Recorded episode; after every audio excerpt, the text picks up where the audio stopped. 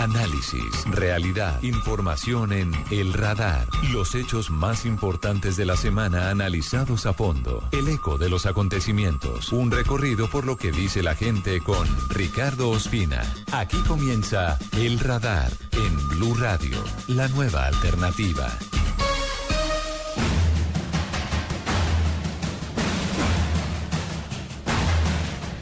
Bienvenidos al radar de Blue Radio, hoy sábado 25 de julio, con las noticias más importantes de la semana vistas desde todos los ángulos. El proceso de paz que adelanta el gobierno colombiano con la guerrilla de las FARC ha logrado acuerdos sobre tres puntos básicos. Uno de ellos es el que tiene que ver con tierras, con la forma en la que los campesinos y los más humildes de nuestro país tendrían acceso a una zona, una hectárea en algún punto de Colombia. En los últimos días hubo un gran operativo de las autoridades para quitarle el dominio a las FARC de una zona muy grande en los llanos orientales, que según han dicho desde la Superintendencia de Notariado es tan grande como el departamento del Quindío. Esas tierras irían para la reparación de las víctimas que han dejado las acciones violentas de las FARC a lo largo de las últimas cinco décadas. Sin embargo, hay controversia frente a este operativo porque hay una carta de un hombre muy conocedor del tema que considera que lo que se hizo es un simple saludo a la bandera. Tenemos una invitada realmente muy especial, una mujer eh, alemana que ha sido, sin proponérselo, parte de la historia de América Latina en el siglo XX. La mujer que fue presionada por Estados Unidos para envenenar a Fidel Castro con quien tuvo un hijo. Pero no solamente eso, ella nos va a contar por qué terminó siendo incluso compañera sentimental del dictador venezolano Marcos Pérez Jiménez, con quien tuvo una hija, y de qué manera incluso se dio el romance que ella sostuvo con Fidel Castro en eh, La Habana de los años 50.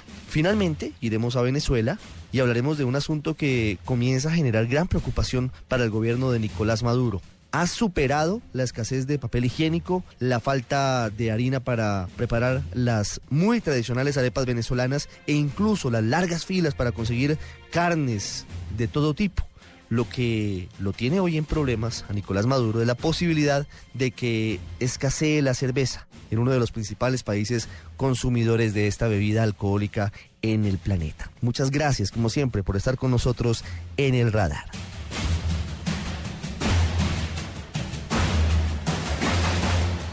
Estamos detrás de los hechos de la semana en El Radar de Blue Radio. Imagínense nueve fincas del tamaño del departamento del Quindío. Pues así es la mega propiedad que las fuerzas militares le incautaron a las FARC en límites entre el Meta y Caquetá. En los departamentos de Meta y de Caquetá, sumada a su extensión, se le quitó a la guerrilla un terreno del tamaño del departamento del Quindío. Se les ha dicho en repetidas ocasiones que hay tierra suficiente que ha sido adquirida ilegalmente. Se va a traducir en tierras para los campesinos, pero de forma productiva. Son 280 mil hectáreas. También se neutraliza la intención de las FARC de seguir traficando, extorsionando y robando ganado. Es tal vez la operación más grande de incautación de activos o de predios ilegalmente ocupados por las FARC. Un proyecto de ley de tierras y aceleraremos los mecanismos de extinción de dominio. El 99% de las investigaciones sobre desplazamiento están en total impunidad. Las solicitudes corresponden a 17.483 predios que tienen una extensión de 1.514.080 hectáreas. Han intentado engañar a los colombianos presentando cifras sobre tierras que no son restituciones, pero insinuando que son restituciones. Los campesinos hablan de la presencia de grupos que vienen patrullando, hombres armados con fusiles, más que todo en horas de la noche y en algunas partes incluso de día. El despojo más fuerte se produjo en los últimos 10 años. Y yo creo que esto tiene que ver con los niveles de impunidad que hay sobre el delito de desplazamiento forzado. Vamos a defender al campesino colombiano. Vamos a convertirlo en un empresario, apoyarlo con tecnología y créditos. Y entonces los bienes que teníamos, ganado, bestias, cerdos, gallinas, herramientas, cultivos, ¿quién nos lo va a reconocer? Y he pasado derechos de peticiones y, y no me han respondido. Me dicen que tengo que esperar un turno, que tengo que esperar las convocatorias. Ya las convocatorias pues muy demoradas.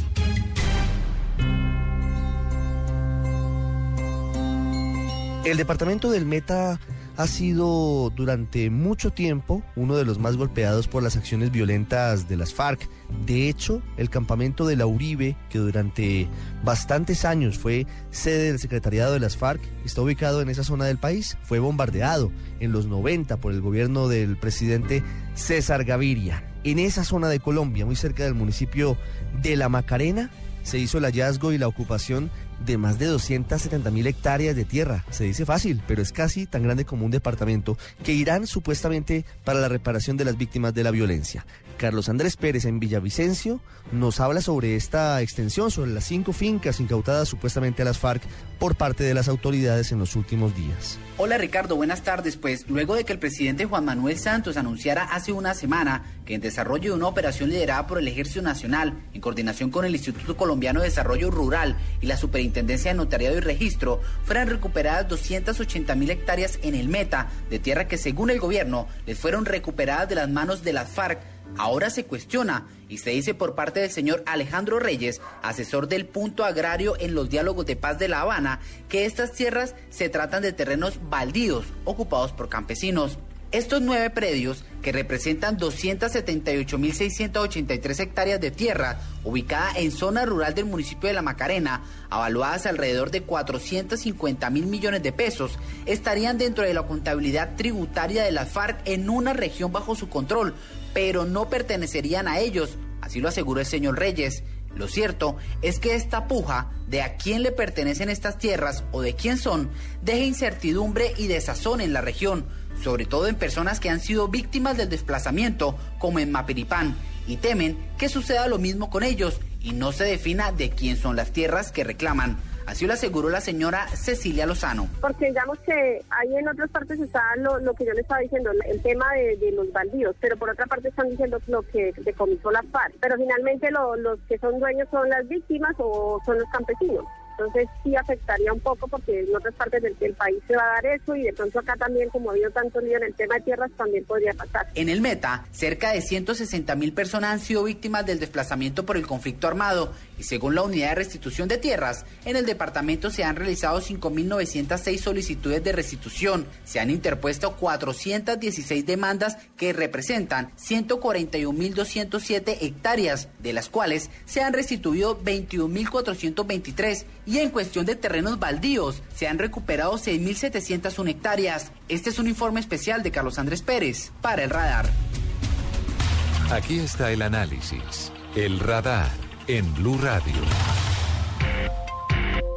Saludamos a esta hora aquí en el radar de Blue Radio al superintendente de Notariado y Registro Jorge Enrique Vélez para hablar de un operativo muy importante que se adelantó en los últimos días para recuperar tierras que estaban en manos de la guerrilla de las FARC. Superintendente Vélez, buenas tardes. Eh, Ricardo, muy buenos días. Un saludo muy especial a ustedes, a todos los oyentes. Muchas gracias por eh, estar con nosotros. ¿En qué consistió la operación Yari? ¿De cuántas hectáreas de tierra recuperadas que antes estaban en manos de las FARC estamos hablando? ¿Y esto qué significa para la reparación a las víctimas del conflicto? Esto es un, proceso que viene desde más o menos unos dos años y medio, cuando la Fiscalía General de la Nación inició una, investigación y nos empieza a pedir información tanto al INCODER, al IGAD y a nosotros para saber qué había, qué había en esas tierras. Después de una revisión y un trabajo de inteligencia del ejército y una presencia importante de las fuerzas militares en la zona, pues pudimos, eh, digamos, ir a esa zona a recuperar unos baldíos del Estado. Lo primero que tengo que decirles es que esa tierra no tiene ninguna clase de títulos. Revisamos todo el histórico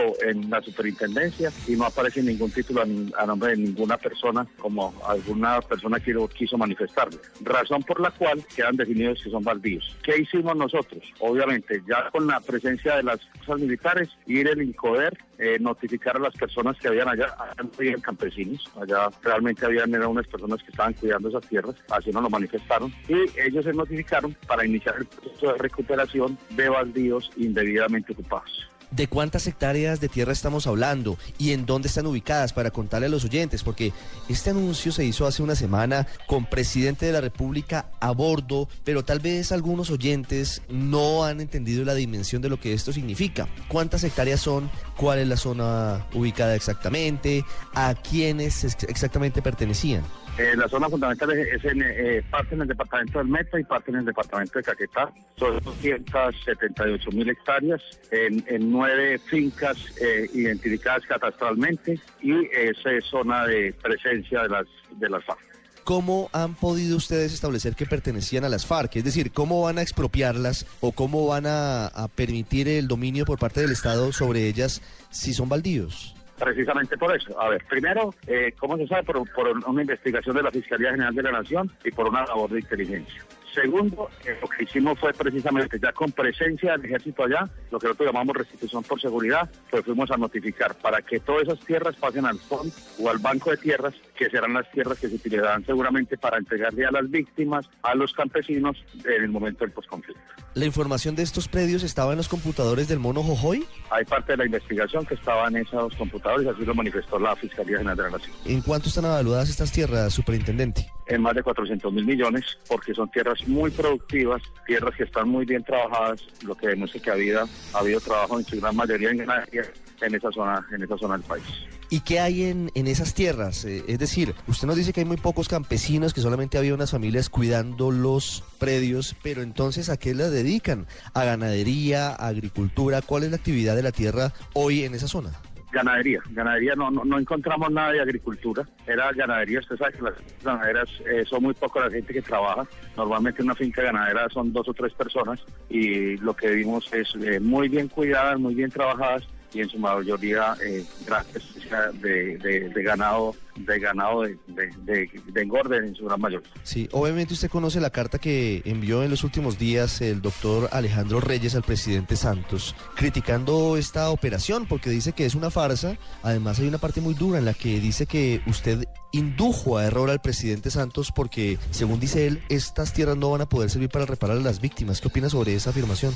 Pueden mirarlo jurídicamente. A ver, eh, él primero habla de expropiación y así titula expropiación de tierras de las FARC. Primero, la FARC no tiene tierras en Colombia, la FARC no tiene NIT, tiene físico. Entonces, digamos que desde el principio pues hubo un, un error de, de carácter eh, contextual. Hemos hecho un análisis jurídico de lo que él dice y él habla del Consejo de Estado. Aquí no hay ningún proceso en el Consejo de Estado. Él habla que estamos expropiando, los baldíos no se expropian, los baldíos se recuperan porque son baldíos de Estado. ¿Qué puedo entender yo? Que el doctor eh, Reyes desafortunadamente se asesoró por alguien, él, es una, una, persona muy importante y conoce mucho el tema del desarrollo agrario en el país, pero no, no conoce el tema jurídico y, y aparentemente eh, eh, eso fue lo que le pasó. Y ya al final estaba hablando era de tenencia, ya no estaba hablando de propiedad, porque entendió que se había equivocado en los conceptos. Entonces, más en, no sabemos por qué, recurre a esa, a esa carta que entre otras cosas no tiene sentido filtrar una carta del, que le envía, se le envía al presidente de la República. Nosotros ya le contestamos jurídicamente todos los eh, argumentos que él manifestó y desafortunadamente desde el punto de vista jurídico todos los argumentos son errores. Él habla de 40 mil cabezas de ganado y usted nos dice que fundamentalmente esas tierras de las FARC estaban dedicadas a la ganadería. Y dice él que esas reses, esas cabezas de ganado, no podrán ser quitadas a los campesinos propietarios de las mismas. ¿Usted eh, no comparte esa opinión? ¿Por qué? ¿A quién le pertenecen o a quién están registradas esas cabezas de ganado que están en esa zona supuestamente de baldíos de las FARC? No, sí, fuimos a mirar ganados allá. Ahí es una de las, eh, de las imprecisiones que trae el doctor Reyes. Yo no sé de dónde sacó él el tema de ganado, porque nosotros en ningún momento fuimos a hablar de ganadería allá. Nosotros fuimos a recuperar tierras. Eh, segundo, él, ha, él, él que es un ganado que le robaron al fondo del gobernador de Caquetá. Y si él sabía que se lo habían robado al fondo, ¿por qué no había hecho las denuncias? A mí me parece que él confundió un, un, un comunicado de prensa que hubo un día después de que se hizo la la, la, la, recuperación, que se hablaba de cuánto ganado en la zona. Y él dio por precedente de que nosotros habíamos ido al tema ganado. Ni la superintendencia ni el INCODER ah, eh, tiene nada que ver con el tema de semovientes. Nosotros fuimos por la fuente de tierra. No sabemos por qué él en su informe eh, habla de, ese tipo de, ganados. Superintendente, dos preguntas finales. Primero, quisiera con mayor precisión que, le contara a los oyentes de Blue Radio cuántos campesinos viven en la zona de las tierras, de las 278 mil hectáreas en la Macarena y en el Caquetá que pertenecían a las FARC. Mire, en las cuatro fincas, porque la otra la notificamos vía aérea, en las cuatro fincas notificamos no nos encontramos más de 12 personas. Y la gran mayoría nos dijeron que estaban cuidando el, el bien. En otra finca nos dijo que no, ellos no, eran, no tenían nada que ver con la tierra, que lo que tenían era un ganado, que ellos lo que cuidaban era el ganado. Y había unas tres o cuatro Así que no, ahí no había pues una gran cantidad de, de- de campesinos como eh, erróneamente se ha dicho. Y un asunto para finalizar. Obviamente entenderá usted que, que el nombre de Alejandro Reyes, pues obviamente se escucha con atención porque es un experto en temas de tierras y, y de reforma agraria y de todos los asuntos relacionados con el conflicto y esa parte. Hay un punto de la carta que le envía el presidente que, que deja pues varias reflexiones. Dice él, el doctor Reyes, que esta falsa recuperación, dice él, estará dando un impacto negativo en la negociación de paz entre el gobierno y las FARC. ¿Usted está de acuerdo con esa afirmación?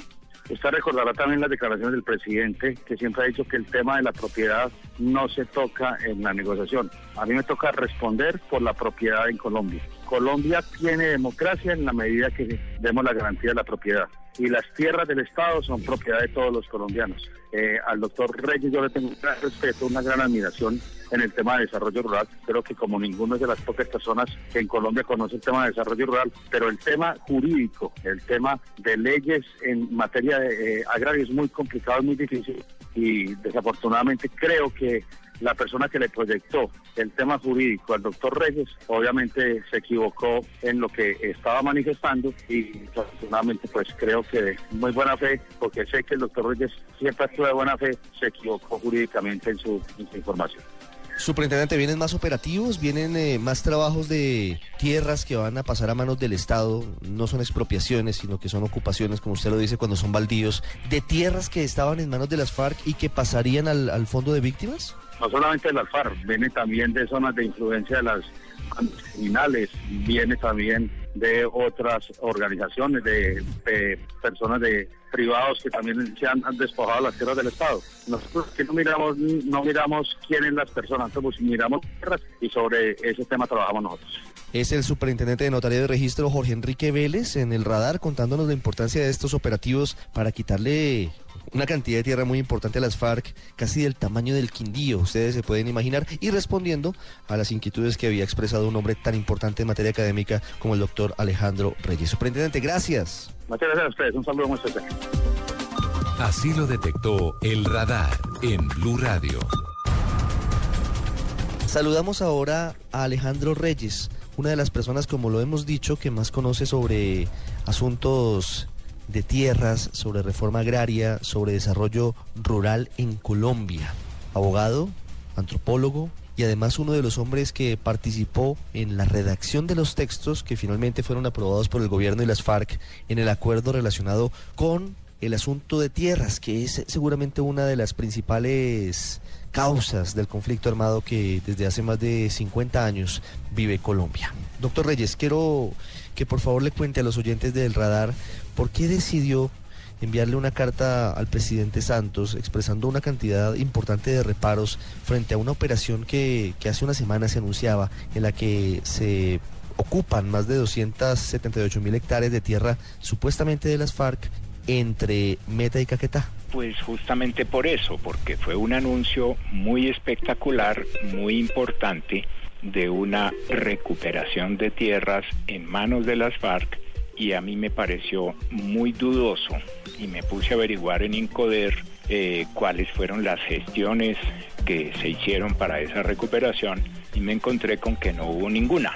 Es decir, fue simplemente unas eh, baldíos ocupados, ocupados desde mucho tiempo atrás y probablemente en los computadores del mono Jojoy apareció la referencia de esas fincas como si fueran fincas de las FARC y el superintendente notariado de registro y el INCODER y el Ministerio de Defensa decidieron que podían recuperarlas simplemente por un acto de presencia ya. Y según dijo el superintendente hoy en la entrevista con ustedes, encontraron que ahí no había sino unos cuidanderos que no supieron dar cuenta de la propiedad de la tierra. Entonces, todo el episodio, basándonos en los anuncios que ha hecho eh, el gobierno por la prensa, declaraciones del presidente, del ministro de Defensa, todos los anuncios mm, parecen ser eh, resultado de una operación, yo diría, improvisada, eh, porque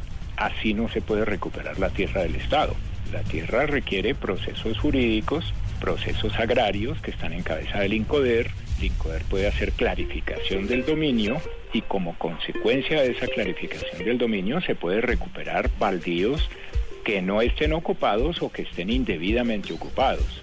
Pero a mí me pareció insólito y además me parece que envía un mensaje negativo a las FARC porque van a decir, ahora el gobierno se viene con toda la fuerza a recuperar las tierras ocupadas por campesinos en las zonas de nuestra influencia. Entonces, ¿qué reforma rural es esa? Es una reforma de quitarle tierras a campesinos, pero no lo contrario. Y lo que se acordó en La Habana fue justamente lo contrario, formalizar las tierras de los campesinos, titular los baldíos a favor de los campesinos que los ocupan, pero no podemos entrar como tierra arrasada a desconocer derechos consuetudinarios, expectativas de derechos de ocupación que tienen los campesinos en el Caguán y en el Yarí. Allá no son tres fincas, un territorio de 280 y pico mil hectáreas, son mucha población campesina que vive desde hace mucho tiempo allá. El doctor Vélez, el superintendente de Notario de Registro, nos estaba comentando hace algunos minutos que en esas fincas, obviamente es una muy gran cantidad de tierra, son 278 mil hectáreas, están haciendo las comparaciones y dicen que eso es el tamaño del departamento del Quindío más o menos, y dice el superintendente que en esas fincas, en esas grandísimas extensiones de tierra, en la Macarena y cerca del Caquetá, eh, en el sur del país solamente encontraron 12 campesinos. Si es así, entonces eh, no sería expropiar a campesinos, sino simplemente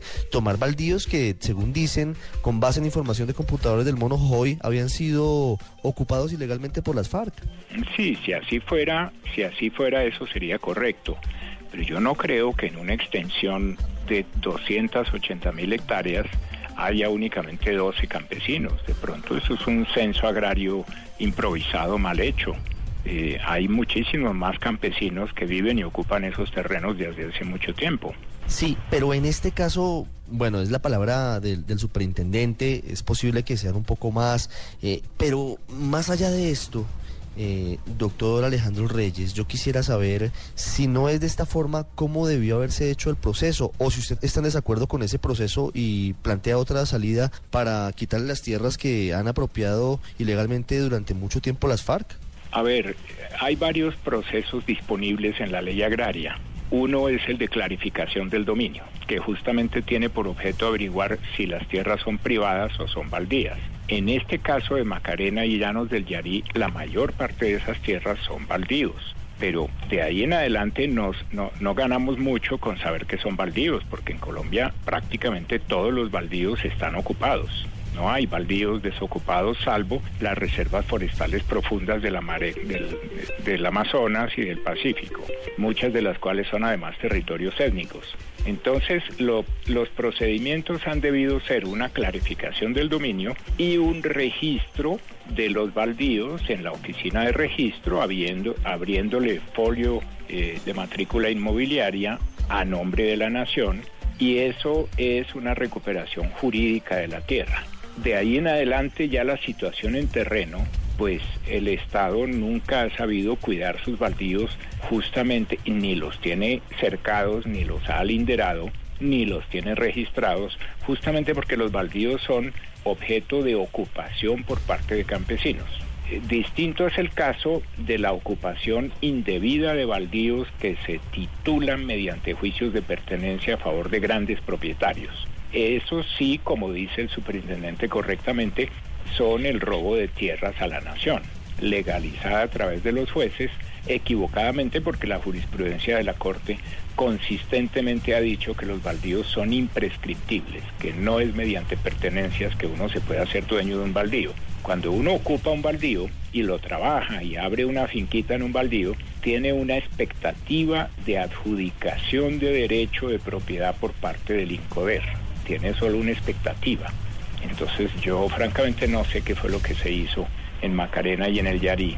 Si fue simplemente notificar a los cuidanderos de unas fincas que esas fincas eran baldíos del Estado y por lo tanto que los señores no podían estar ahí. Presumo que eso fue lo único que se hizo. Pero de ahí a titular que se expropió tierras de las FARC, pues eso es una falsedad porque, como dice bien el superintendente, las FARC no tiene tierras. Jurídicamente no hay ningún registro de propiedad a nombre de la organización que se llama FARC, ¿cierto? Están a nombre Quiero- de particulares. Claro, quiero hacerle una última pregunta, doctor Alejandro Reyes. Usted, eh, como lo decíamos hace un rato, eh, participó activamente en la discusión sobre el asunto de tierras en las negociaciones de paz. De hecho, es uno de los puntos ya firmados. Eh, Faltan algunas cosas aún por definirse, pero, pero digamos que en términos generales hubo acuerdo entre el gobierno y las FARC. Teniendo en cuenta ese texto, ¿de qué manera debe adelantarse hacia el futuro el proceso de redistribución de las tierras en Colombia para que posiblemente se pueda cumplir con ese punto de las negociaciones? Al Estado le falta tener los instrumentos bien completos y bien hechos. Por ejemplo, Colombia no tiene un buen catastro. Si no tiene un buen catastro, no tiene claridad sobre los polígonos y los linderos de los casi 4 millones de predios que tiene, rurales que tiene el país. Entonces nos toca comenzar por hacer bien un catastro multipropósito.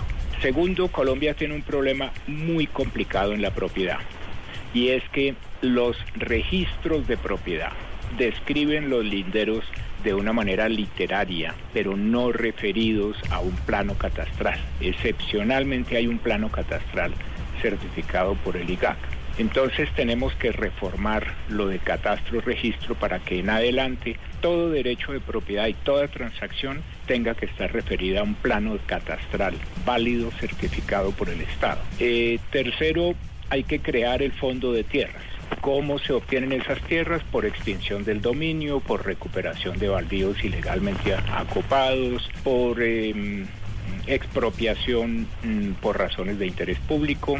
Se puede también por extinción del dominio en caso de tierras ociosas mal trabajadas por no cumplir la función social de la propiedad y de esta manera hay que acopiar un fondo de tierras. Y luego el Estado se comprometió a impulsar tres grandes políticas que son continuar y profundizar la restitución de tierras despojadas a los propietarios, Segundo, formalizar la propiedad informal en manos de campesinos. Y tercero, distribuir tierras nuevas a campesinos que no la tienen. Eh, ese fue en esencia el acuerdo. Yo fui asesor de la delegación gubernamental durante la discusión en el primer semestre del 2013 en La Habana, porque yo era asesor del ministro de Agricultura y él me envió a La Habana para asesorar al equipo del gobierno y por eso tengo conocimiento del acuerdo que allá se llegó con las FARC. Doctor Alejandro Reyes, muchas gracias por habernos atendido hoy en el radar de Blue Radio. Con mucho gusto. Ya regresamos a El Radar en Blue Radio. A Caracol Televisión llega una historia extraordinaria. algo interesante en la vida de una santa. Algo, todo. Una miniserie que lo sorprenderá. Laura, la santa colombiana. Usted tiene que quedar aquí y no estar por ahí curando enfermos, haciendo milagros a diestra y siniestra, enloqueciendo esta población. Gran estreno próximo miércoles a las 9 de la noche en Caracol Televisión. La competencia ideal para un colombiano. Si no te da pena regatear, si no te varas por nada, consigue una pareja y preséntate.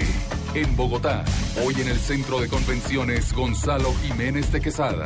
En Cali, hoy en la Plaza de Toros. Asia Express, Caracol Televisión. Volvemos con El Radar en Blue Radio.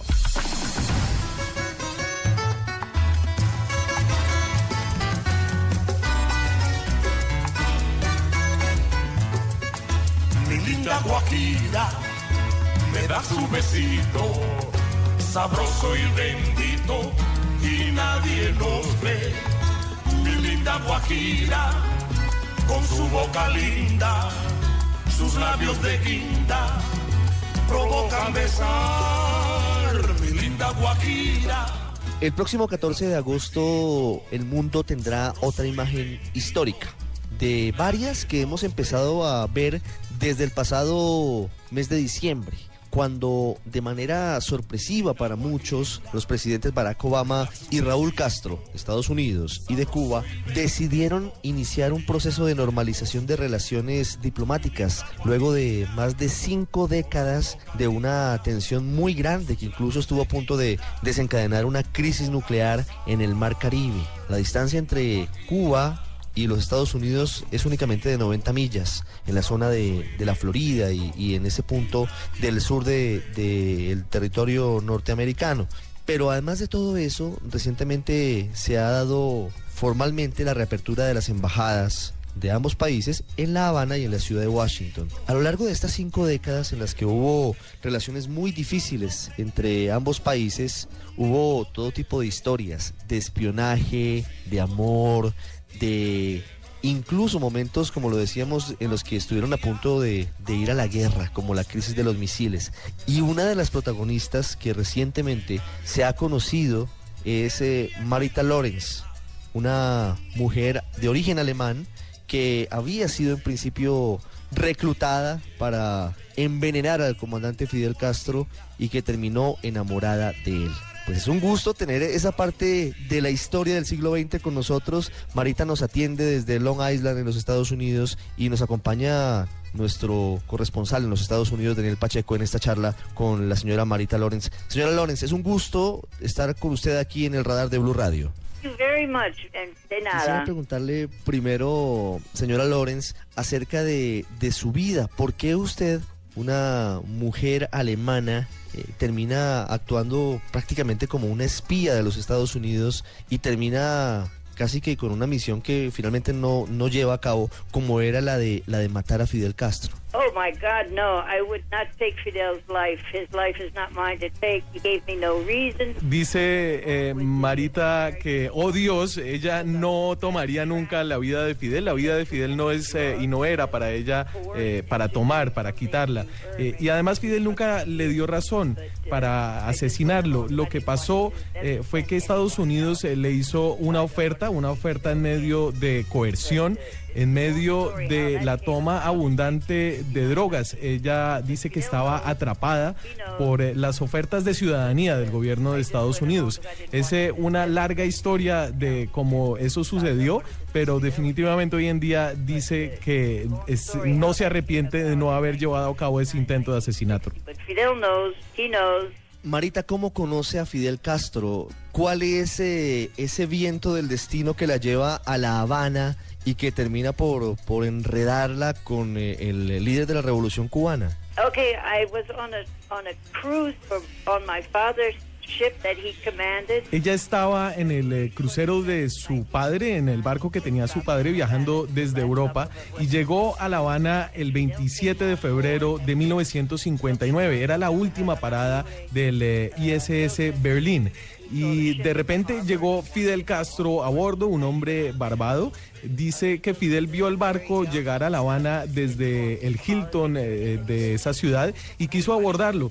Ella recuerda que era muy joven en ese momento, era muy poco informada de la política, pero de repente subió este hombre con una presencia importante. Being my father's assistant on board the MS Berlin, North German Lloyd Line, he came on board. ¿Y hubo amor a primera vista? Digamos, el flechazo, como diríamos en Colombia, ¿fue instantáneo, Marita, entre Fidel y usted? ¿O simplemente usted quedó deslumbrada por el uniforme verde oliva y por eh, la barba y por el porte de, de Fidel Castro? When he came on board, the minute I saw him, I fell in love. Oh, I was in love. Definitivamente, el minuto que llegó ella se enamoró de él, eh, quedó totalmente flechada por el comandante de la Revolución Cubana. ¿Qué la impactó si no conocía la historia de Fidel Castro, ni de los barbudos, ni de la revolución que, que ellos llevaban a cabo? ¿Qué le impactó de Fidel Castro en ese momento? His, he was tall. He had a beautiful smile. Dice que era muy alto, tenía una bella sonrisa, ojos bonitos y simplemente se enamoró. Ella nunca había tenido un novio antes de eso. Además, eh, Fidel era alto, buen mozo y cuando le tomó la mano, eh, ella se desbordó y todavía eh, ama ese recuerdo de haberlo conocido en ese momento y dice que espera volverlo a ver eh, antes de volver a Alemania. And I still love him and the memory of meeting him that, that one day today. I cherish that memory. Marita, hay un episodio de esa relación que es eh, particularmente doloroso, de acuerdo a lo que hemos conocido en apartes de, de su libro, y es el que tiene que ver con la separación de su hijo. ¿Qué fue lo que pasó en ese, en ese episodio? Porque después eh, Fidel aparentemente dice que él no fue informado de, esa separación dolorosa que usted tiene de su hijo. I went through a lot of emotional turmoil. Dice que ella pasó por ese momento un periodo eh, lleno de emociones y que finalmente decidió dejar a su hijo allá. Sabía que eh, si Fidel lo criaba, lo criaba, lo iba a criar bien y iba a estar protegido. Además, ella no quería que su hijo estuviera en Estados Unidos, donde temía por su vida. Entonces, eh, eh, por eso fue que se tuvo que separar de él eh, casi eh, inmediatamente después de que nació. Go from Germany to Havana. Pero ¿y por qué los médicos y los enfermeros eh, cubanos que a usted prácticamente la, la duermen para quitarle a su hijo, lo hacen? ¿Por qué no permitieron que su hijo creciera eh, al lado de, de su padre y al lado suyo en la isla? ¿Cuál era la prohibición que existía? Uh, the, the labor was in, Dice que ella en ese momento sí tuvo en efecto un parto inducido, pero que eh, Fidel no tuvo nada que ver con eso. Fue eh, una separación eh, que tuvo que ver con la interferencia externa. Dice que estaba causando su embarazo que ella lo considera un incidente de política internacional, el haber tenido un bebé con Fidel Castro. Eh, cuando le, preguntamos más sobre esa interferencia, de dónde vino, dice que vino directamente del gobierno eh, de Estados Unidos y de las personas que la, la estaban eh, induciendo a colaborar eh, con eh, la CIA, en, en particular uno de los funcionarios de la administración Nixon que terminó involucrado en el escándalo del Watergate. the Watergate people, and uh, uh, I don't know uh, I lived through it. Eso me lleva a preguntarle por eh, la parte en la que ella es eh, forzada por la CIA para, aprovechando ser tan cercana a Fidel Castro, pues intentar matarlo, intentar envenenarlo. ¿Cómo le hacen eh, esa solicitud? ¿Cuál es eh, la sustancia que lleva en, las pastillas que tenía como misión darle de, de tomar a Fidel Castro? Esa parte de la historia, ¿de qué manera se desarrolla? ¿Y por qué finalmente decide no dárselas a- al comandante? Uh, U.S. intelligence agencies, CIA and FBI. Dice que fue la inteligencia de la CIA y del FBI. Ellos la contactaron primero. También el Departamento de Estado se involucró. En Estados Unidos había una gran preocupación de, que ella se infiltrara al movimiento de la revolución eh, porque había una preocupación creciente de que Fidel en efecto estaba eh, convirtiéndose en un comunista, en un comunista y estaba convirtiendo a Cuba en un gobierno comunista. Eh, y por eso ella lo debía matar. Querían que lo envenenara, eh, porque ella era la única que tenía acceso a su suite. Ella tenía una llave de su suite. Además estaba totalmente infiltrada en eh, los, eh, las altas esferas del gobierno cubano.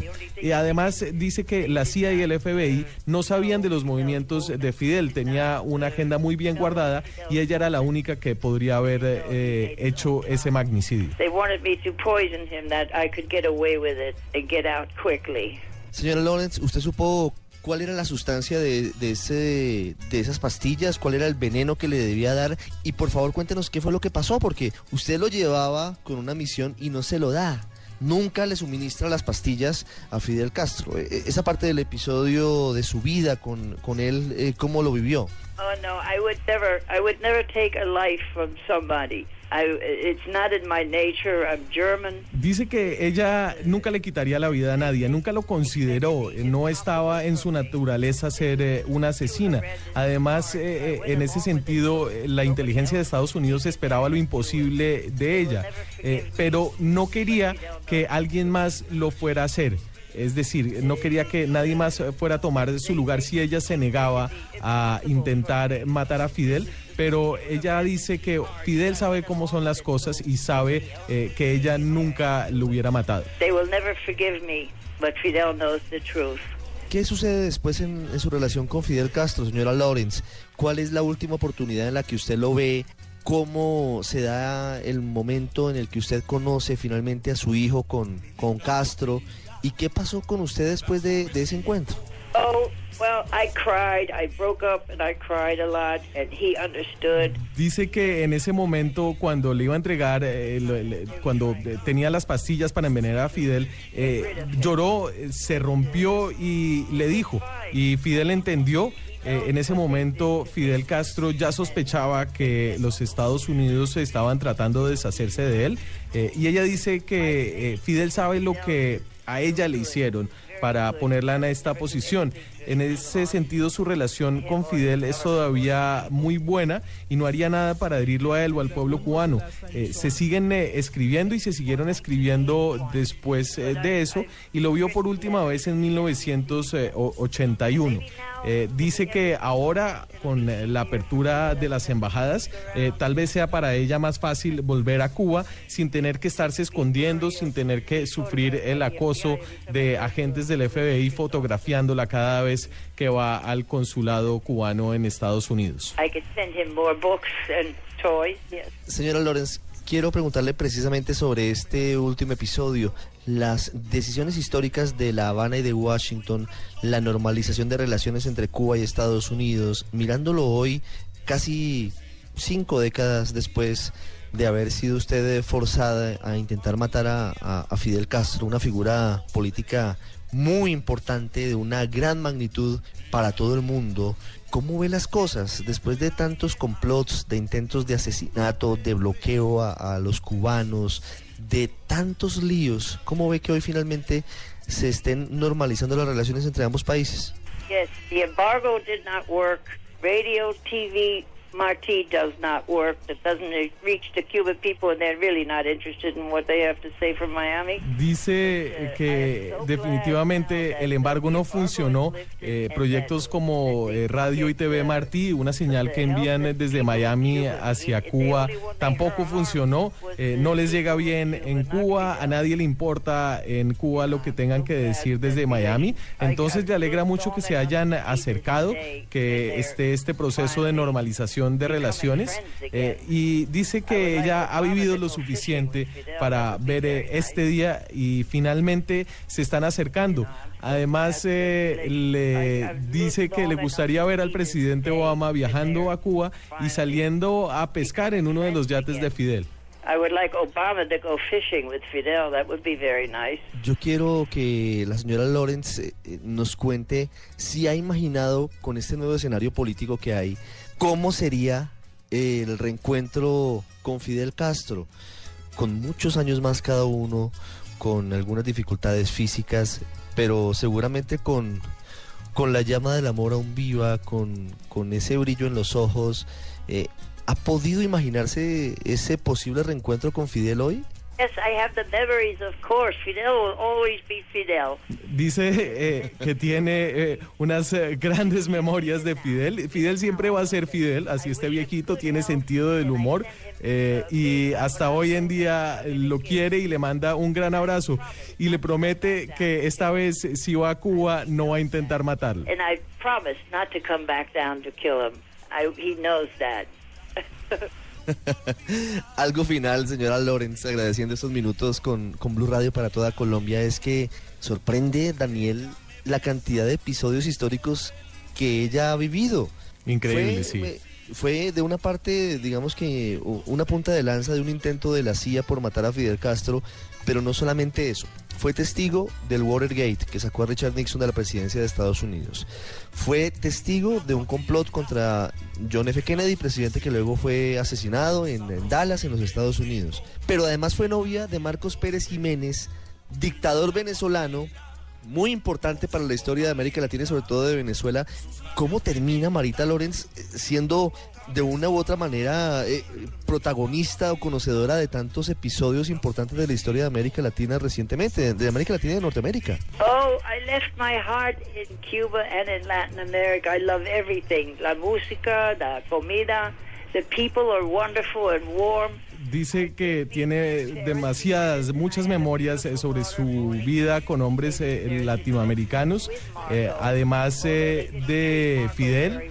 Eh, que fue muy importante en su vida y dice que deja su corazón en Cuba, también lo deja en América Latina, ama toda la música latina, la vida latina eh, y, conoció, en efecto, eh, tuvo una relación con Pérez Jiménez y tiene una hija con él, con Marco, como lo llama, su hija Jimena.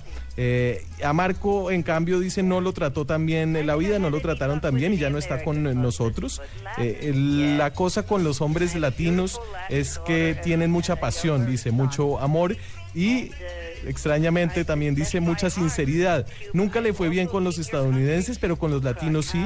Eh, tiene dos hijos eh, medio latinos eh, y además también ha visitado Colombia y tiene un gran amor por nuestro país. Cuba, I've also seen your country, Cali, Colombia, Bogotá. I love your country, it's beautiful. La alemana, le decía Fidel Castro, hoy es una mujer de 75 años que ha lanzado un libro contando sus memorias, que son bastante extensas, Marita Lorenz, que ha sido protagonista y ha conocido gran parte de la historia de América Latina de primera mano de la segunda mitad del siglo XX. Señora Lorenz, gracias por habernos contado parte de su historia aquí en el radar de Blue Radio. Thank you very much. I love you all. Muchas gracias, gracias, besos y abrazos para todos eh, y que nos quiere visitar en Colombia, pero después se devuelve a Cuba. And then go to Cuba and see Fidel. La esperamos y la está esperando también el comandante Castro seguramente en La Habana. Daniel, gracias. Un personaje, ¿no? Personaje grande, interesante. Un personaje que estuvo en las entrañas del siglo XX, Ricardo. Además de eso es que no, no alcanza uno a hablar de toda su vida. Estuvo en un campo de concentración nazi, salió de Alemania de esa gran guerra, luego fue informante eh, sobre las actividades de la mafia italiana en Estados Unidos eh, y también eh, conoció, estuvo montada en el mismo avión que el asesino del presidente John F. Kennedy, estuvo con Lee Harvey Oswald en el mismo avión, una mujer con una vida increíble. sus labios de su y nadie nos ve. Si ella me ve. En el radar no olvidamos a Venezuela. Análisis de la crisis sociopolítica del vecino país con protagonistas y expertos.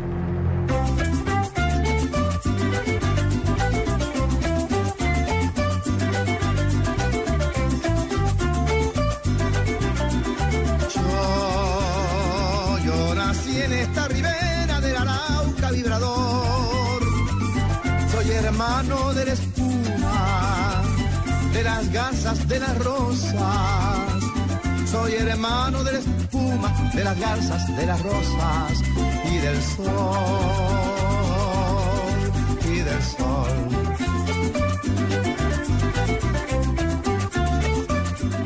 Además de las decisiones unilaterales de la Contraloría venezolana que han inhabilitado a varios de los principales líderes opositores para participar en las elecciones trascendentales, para modificar completamente la composición del Congreso, de la Asamblea Nacional Bolivariana, en diciembre de este año hay muchas más noticias desde Venezuela, entre ellas la nueva arremetida del presidente Nicolás Maduro contra Colombia, en particular contra el expresidente Álvaro Uribe, acusándolo otra vez de sembrar de paramilitares su país, su territorio.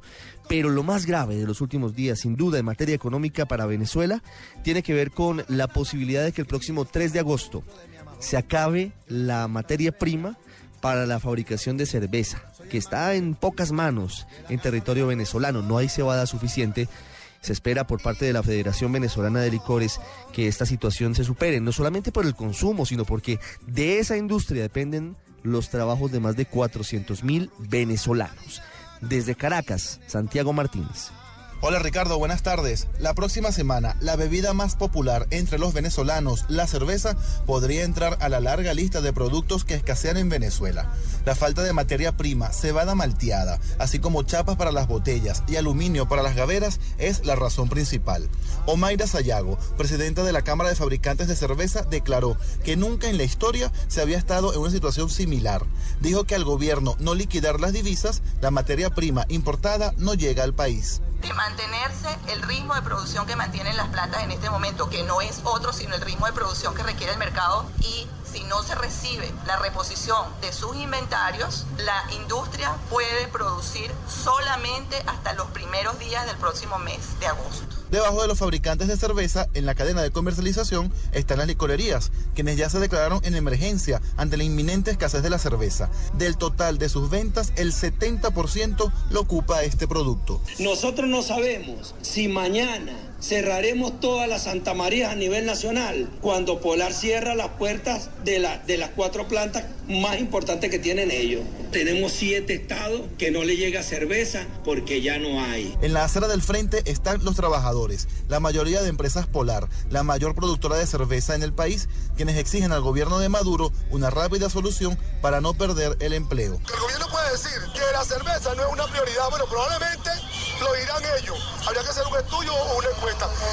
Pero lo que sea una prioridad para nosotros, son los trabajadores, y eso es lo que vamos a defender. Actualmente el gobierno debe a los proveedores en el extranjero más de 200 millones de dólares y mientras esa deuda no se pague, la materia prima para fabricar cerveza seguirá escaseando. Desde Caracas, Santiago Martínez para El Radar. Yo nací en esta ribera del Arauca Vibrador. Soy hermano de la espuma, de la casa de las rosas y